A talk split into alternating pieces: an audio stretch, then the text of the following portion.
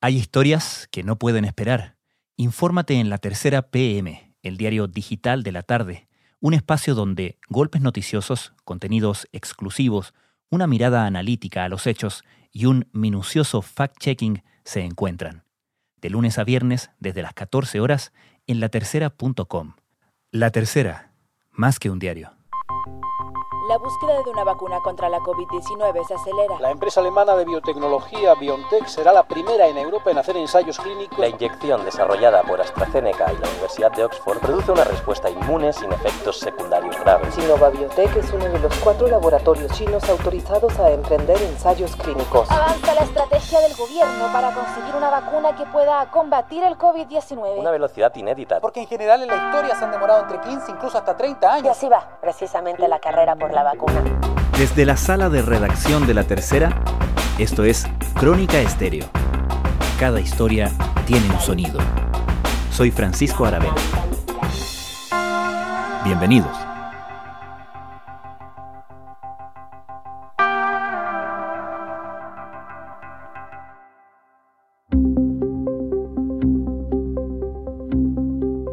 En un año de crisis sanitaria y económica, cuyas consecuencias probablemente perduren por mucho tiempo, cuesta ver buenas noticias. Pero hay al menos un área donde la humanidad ha logrado un avance inédito, en la ciencia. Más precisamente, en el desarrollo de una vacuna contra el virus causante de una enfermedad que hace seis meses ni siquiera tenía un nombre oficial fue a principios de enero cuando los científicos chinos pusieron a disposición de todo el mundo la secuencia genética del nuevo coronavirus, que hasta esa fecha registraba el saldo oficial de un muerto. Desde entonces, laboratorios en todo el mundo enfocaron sus esfuerzos para descifrar el funcionamiento del virus y desarrollar una vacuna. En seis meses, varios compuestos han comenzado su fase 3, es decir, pruebas clínicas a mayor escala en humanos. Normalmente, ese proceso toma varios años. A favor de este rápido desarrollo han jugado varios factores. Por ejemplo, el hecho de que muchos científicos hubieran trabajado con el anterior coronavirus, el SARS, que en 2003 costó la vida de cerca de 800 personas. Y principalmente, claro, está el factor económico. Detrás de todo este impulso no solo está el interés científico por curar la enfermedad que ha paralizado a todo el mundo y que hasta la fecha ha matado a más de 685.000 personas. La demanda asegurada de miles de millones de dosis ha desatado una carrera sin pausa en la industria farmacéutica. Al mismo tiempo, ha hecho que los gobiernos de todo el mundo comiencen a tomar posiciones para intentar asegurar el acceso a alguna de las vacunas cuando éstas estén disponibles.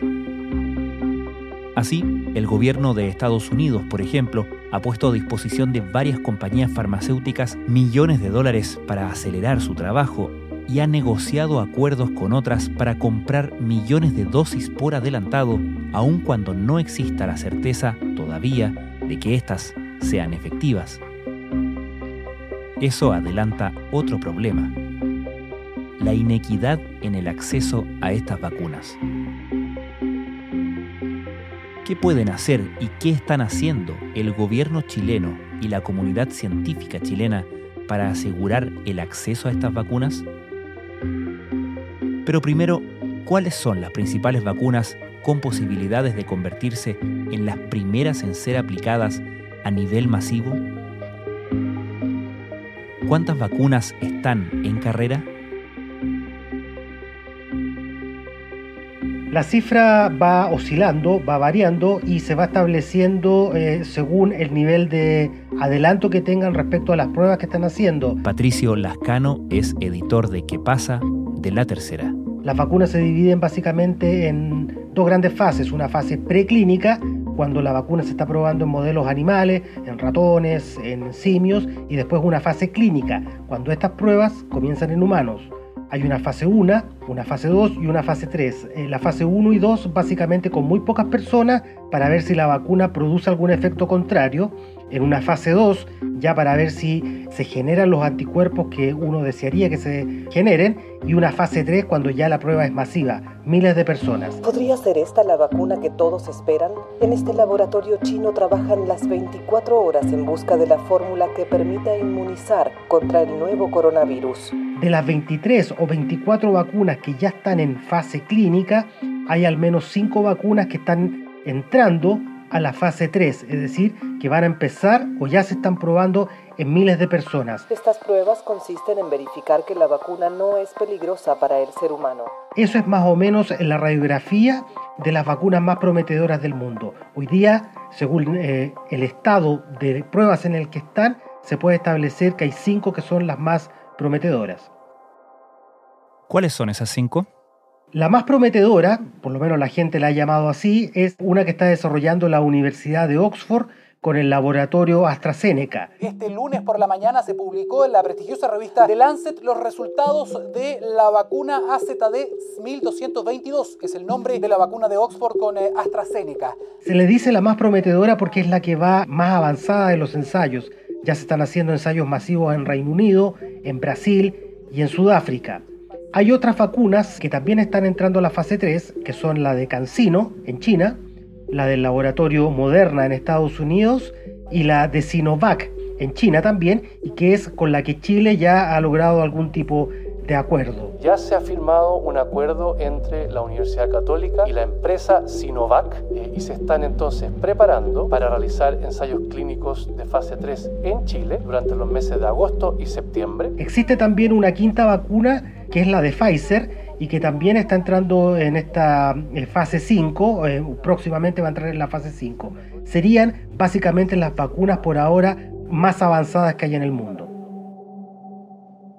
Cuando decimos que Chile está en acuerdo o en conversaciones con algunos de estos laboratorios que están desarrollando estas vacunas, ¿en qué consisten esos acuerdos y cuál es el sentido de establecer esa alianza? Mira, básicamente para eh, poder eh, el día de mañana, si es que estas vacunas finalmente logran eh, salir al mercado, básicamente poder adquirir las dosis, hay dos mecanismos usuales. Uno es poner muchísimo dinero, que es lo que están haciendo los países desarrollados, particularmente Estados Unidos, para invertir en el desarrollo de la vacuna. De tal manera que como yo puse mucho dinero, si esa vacuna finalmente resulta, me tienes que pasar a mí dosis de la vacuna. Como Chile no tiene el dinero que tiene Estados Unidos y otros países desarrollados, está aplicando otra estrategia y que es poner parte del desarrollo científico chileno y particularmente voluntarios chilenos para que prueben la vacuna. De esta manera, el laboratorio extranjero prueba su vacuna en territorio nacional y eso eventualmente nos daría una ventaja después de poder adquirir dosis de esa vacuna a precios más eh, bajos, dada la calidad de ayudante o de colaboración que tuvimos con ese laboratorio. Es la estrategia que está haciendo Chile y es la estrategia que están haciendo muchos países más subdesarrollados. Se trata de una vacuna que ha demostrado ser segura y efectiva en sus primeras fases de estudio y que no solo se está probando en Chile. En junio, el Estado brasilero firmó un convenio con la farmacéutica para comenzar los ensayos clínicos. La dosis se pondrá a prueba en 9.000 voluntarios brasileños. ¿Y cuáles son los principales convenios, los principales tratos ahí? Chile está eh, negociando con varios laboratorios, varios de los que están más avanzados en el desarrollo de la vacuna, como la Universidad de Oxford, como la de Pfizer, pero con el que definitivamente ya cerró un acuerdo es con eh, el laboratorio Sinovac, que es un laboratorio chino y que desarrolló una vacuna que se llama Coronavac.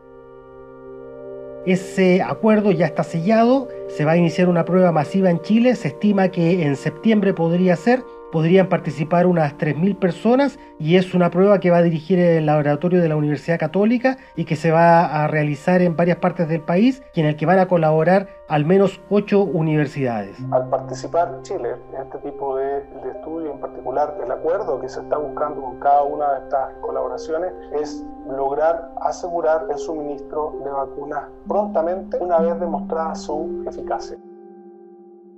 ¿Y cómo funciona en la práctica en la operativa esa colaboración del el laboratorio de la Universidad Católica con la China Sinovac? Lo primero que hay que desarrollar es un protocolo donde se establezcan eh, cuáles son eh, los requisitos, eh, las regulaciones generales de este gran ensayo clínico. Por ahora se saben algunos detalles de este protocolo. El primero es que van a ser entre 3.000 y 5.000 voluntarios. Como es una fase 3, se necesita probar en muchas personas para ver si definitivamente la vacuna funciona. Después se tiene que establecer un protocolo ético, es decir, que lo que se está probando resulta, eh, vale la obviedad, éticamente eh, aceptable. Y eso lo tiene que validar el Instituto de Salud Pública, que es el organismo en Chile que vela por este tipo de protocolos. Además de eso, se tiene que desarrollar también todos los detalles respecto de cuáles van a ser las personas que se van a inocular. Una de las cosas que se están decidiendo, por ejemplo, es eh, pasarle la vacuna al personal sanitario, que es la que está más expuesta a la enfermedad. Para este ensayo clínico se necesitan a 3.000 personas. Deben ser voluntarios. En una primera etapa se espera que sean profesionales del área de la salud, ya que están más expuestos al virus. Luego se llamará al resto de la población. Eso sí, deben ser personas sanas y mayores de 18 años. Además, se está determinando cuáles van a ser exactamente las universidades que van a participar del análisis de los resultados de estos ensayos. Estos ensayos demoran varios meses, se estima que en Chile serían unos seis meses. Por ahora hay ocho universidades involucradas, no están los nombres de todas las universidades, es un dato general, pero sí sabemos que el tema lo está regulando la Universidad Católica y particularmente el Instituto Milenio de Inmunología e Inmunoterapia. Estamos hablando acá de un convenio de instituciones chilenas, como la Universidad Católica, por ejemplo, con empresas privadas, en este caso China. ¿Qué rol le cabe al Estado, al gobierno en todo esto? El principal rol del Estado en una situación como esta es tratar de procurar el dinero. Si bien eh, no estamos invirtiendo directamente en el desarrollo de la vacuna, el traer un ensayo desde afuera igual se requiere bastante dinero. Hay que traer eh, gente que pueda hacer los análisis, hay que traer las dosis de vacuna. Se estima que para el ensayo que está preparando con Sinovac se van a necesitar del orden de los 6 millones de dólares. Por lo tanto, el gobierno es uno de los actores en los cuales se tiene que pensar para el financiamiento de estas vacunas. Por ahora, se estima que con ese dinero eh, Chile va a poder alcanzar más o menos 10 millones de dosis, que es obviamente menos que el de la población total pero se espera que estas 10 millones de dosis alcancen por lo menos para la población adulta. Y en el caso de la vacuna Coronavac ya existe una negociación de suministro preferente de la dosis. Aún no se sabe cómo va a funcionar eh, estas vacunas en los niños. Por lo tanto, las pruebas solo están encaminadas a personas adultas. 10 millones de dosis en el primer año y podrían llegar hasta 60 millones de dosis en el curso de tres años. ¿Y de qué otra manera el gobierno está tratando de procurar que tengamos acceso a la que probablemente va a ser la vacuna más demandada de la historia, ¿no? Exactamente.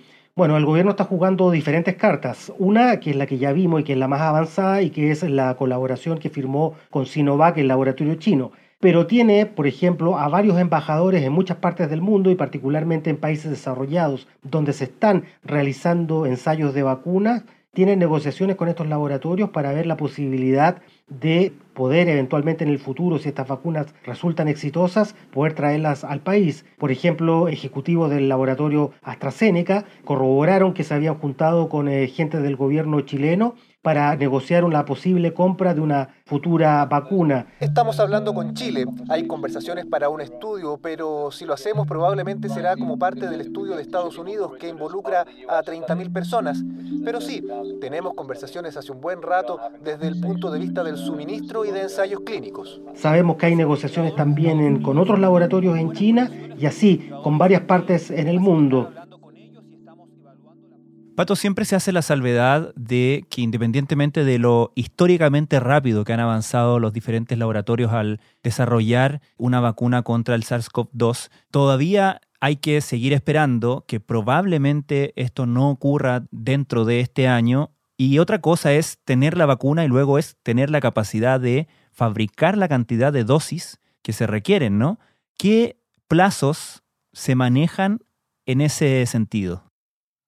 Sí, hay como una sobreexpectativa respecto a la velocidad con la cual se está desarrollando la vacuna. Lo dijo el ministro Andrés Kup, el ministro de Ciencia Andrés Kup, en uno de los encuentros con la prensa. Dijo, hay que recordar que todavía el mundo no tiene una vacuna. Hoy día no existe una vacuna para COVID-19. Por lo tanto, nuestros esfuerzos tienen que estar dirigidos hacia que esa vacuna exista. Para eso estamos trabajando desde abril, estamos trabajando con un grupo científico que nos asesora y estamos analizando múltiples opciones, múltiples opciones que son aquellos que están más desarrollados a nivel internacional. También lo han dicho ejecutivos eh, de grandes laboratorios, si finalmente sale una vacuna, las primeras dosis van a ir a países desarrollados que ya pusieron muchísimo dinero en su desarrollo. Por ejemplo, el que está desarrollando Pfizer, al cual el gobierno de Donald Trump ya le pasó, entiendo, del orden de los 500 millones de dólares. Entonces, podríamos tener, por ejemplo, la vacuna el próximo semestre, el próximo verano, pero las primeras dosis a lo mejor no van a llegar a Chile. Por lo tanto, estamos hablando y siendo optimistas de que una posible vacuna a Chile no llegue antes de un año o un año y medio. Estamos en conversaciones con Janssen, estamos en conversaciones con Oxford, con Moderna y con CanSino. Estos son cinco desarrollos que están muy avanzados y ya cada uno de ellos entra. Patricio Lascano, muchas gracias. Muchas gracias a ti. En Chile se está armando un consorcio, un consorcio de universidades que van a ser los responsables de ejecutar estos ensayos clínicos, hoy día existen. Ayer, el ministro de Ciencia, Tecnología, Conocimiento e Innovación, Andrés Cub, entregó junto al rector de la Universidad Católica, Ignacio Sánchez, más información sobre el ensayo clínico del laboratorio Sinovac. Se detalló que el financiamiento de 5.200 millones de pesos con que ya cuenta la operación provienen del sector público, la Confederación de la Producción y el Comercio y la propia Universidad Católica. El ministro Kub agregó que las conversaciones con otras compañías que desarrollan vacunas contemplan a Janssen, Oxford, Moderna y CanSino. Para ello, comentó el ministro, se está armando un consorcio de universidades que serán responsables de ejecutar los ensayos clínicos. Será el Ministerio de Salud el que, llegado el momento, decidirá qué vacuna se terminará aplicando en la población y cuál será su calendarización liderado por la Universidad Católica y Sinovac. Sobre el ensayo clínico de la Universidad Católica con Sinovac, el rector Sánchez dijo que la información para la inscripción de voluntarios se entregará durante las próximas semanas. La primera etapa de este estudio incluye a personal de la salud y una segunda etapa a público general. Los voluntarios serán estudiados por 12 meses. Si se determinara antes del final de este estudio la eficacia de la vacuna, el proceso de aprobación y aplicación en Chile de esta se acelerará.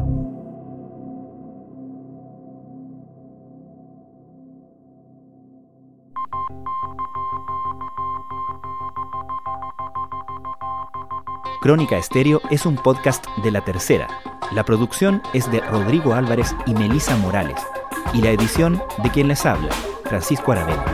La postproducción de audio es de Michel Poblete. Nuestro tema principal es Hawaiian Silky de Sola Rosa, gentileza de Way Up Records. Nos encontramos pronto en una nueva edición de Crónica Estéreo. Les recordamos que todos nuestros episodios están disponibles en latercera.com, Spotify, Apple Podcasts, Google Podcasts y donde sea que escuchen sus podcasts.